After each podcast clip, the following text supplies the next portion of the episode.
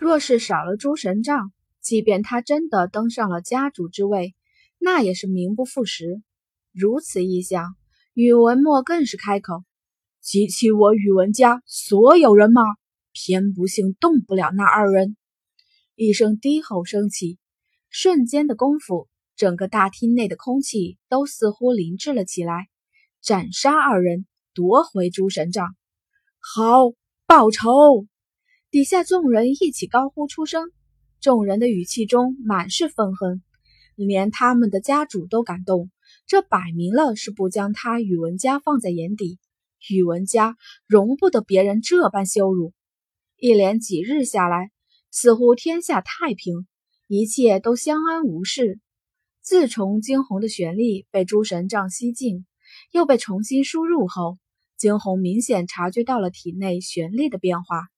他的玄力较之以前来说更是浓浓郁了，也因为这样，他的真正的实力也早往前提升了一大步。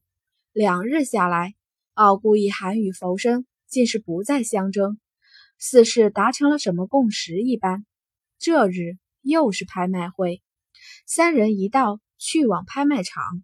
拍卖场内热闹一片，在傲孤一寒走进去之后，瞬间有人迎了上来。哎呦，是傲孤皇子呀！傲孤皇子好久不曾来了，这雅间儿可是一直为你们备着呢。来人讪笑着说道：“这些日子来，傲孤一寒与惊鸿的名声可谓是越来越大。先是当众斩杀了那艾琳，接下……”救下了周边差点被艾琳击毙的百姓，又当众立下了一生一世一双人的誓言。这般的惊世骇俗之举，足以让他们声名大噪了。三人不成多言，径直跟着那小厮直接走了进去。依旧是第一次来的那个雅间，眼见得这小厮如此殷勤，惊鸿唇角不由得有些抽搐着。嘿嘿，傲孤皇子，这雅间可是一直为你们留着。自你们上次来过之后，这里就再不曾有人用过。不过你们放心，这房间呀，还是有人每天打扫的。小厮讨好的说道：“嗯。”傲孤一寒微微眯起眼，淡淡的应了声：“嘿嘿，那没什么事儿的话，小的先出去了。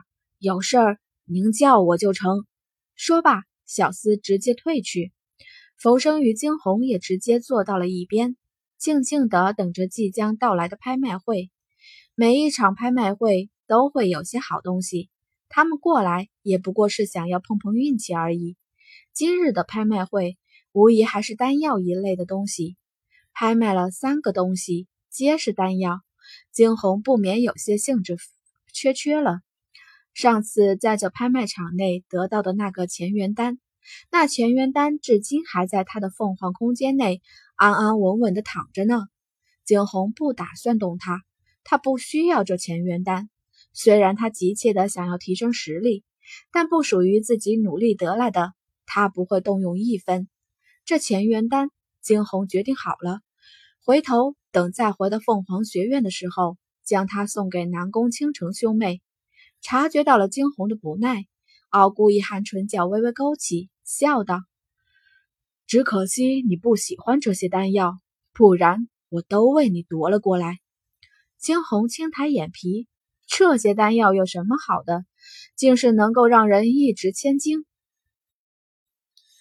丹药能够巩固玄力，有些丹药甚至能够帮人晋级，自然好。这也正是为什么炼药师的身份极为尊贵的缘故。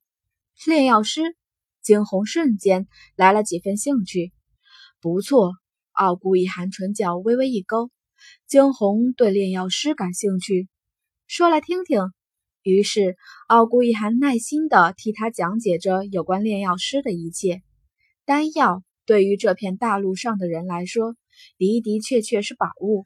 这片大陆以玄力为尊，但是能够影响玄力的却是丹药。能够炼制丹药的人被称呼为炼药师。凤凰城内乃至整片大陆内，炼药师极少，自然炼药师的身份也极为尊贵。而炼药大多是靠精神力完成。只有精神力极为强大的人，才可能走上炼药师这一路。精神力极为强大，傲孤一寒，你不是很厉害吗？怎么不去试试炼药？惊鸿颇为戏谑的开口：“我只要保护好小金红就是了，炼药什么的与我无关。”傲孤一寒只是道。一边的浮生在听得这话后，却是反唇相讥：“傲孤皇子。”是精神力不够吧？毕竟精神力与玄力毫无半分关系。傲孤一寒抬起头去，冷冷的扫过了浮生。这个浮生还是不给他面子。浮生却是丝毫不管他，只是转头看向惊鸿。惊鸿是想要成为炼药师？惊鸿漫不经心的摇头，只是随便说说罢了。其实只要精神力足够强大。想要成为炼药师也不是不可能的。哦，惊鸿的眸中划过几丝兴味。若真的能够成为炼药师，到时候他便能够将炼制出来的丹药送给左影以及暗夜门内的宋兄弟，倒像是挺不错的。不过这样的念头也只是从他的脑中一闪而逝。毕竟炼药师的存在是极少的。就在那拍卖接近尾声之际，惊鸿他们正打算离开，却是从外面有一群黑色的身影直接闯入。那些黑色身影身上闪现出来的气势很盛，一个个的分明来者不善。走在最前面的是一身青衣的中年男子。惊鸿他们相互对视了几眼，纷纷看到了对方眸中的诧异。这是有人来之事。这大庭广众之下来挑衅，还真是胆子够大呀！三位这就打算走了？宇文墨走上前来，他的唇角轻噙着一抹笑意，但那笑中却满是似血的弧度。阁下有事？傲孤一寒上前，面无表情的问道。宇文墨笑得越发深刻了。今日我来向你们来拿个东西。还希望你们能够行个方便哦，交出诸神杖！宇文墨咬着牙，一字一句的说道：“出神杖，宇文家族权力的象征，只能落在他的手中。只有他才会是宇文家的下一任家主。在这凤凰城内，几乎所有的家族都有其隐藏着的实力。”而这诸神杖也早已被前任家主定为了那势力的召唤器。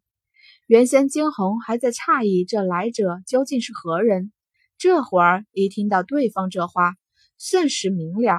好啊，感情是那宇文家的来了。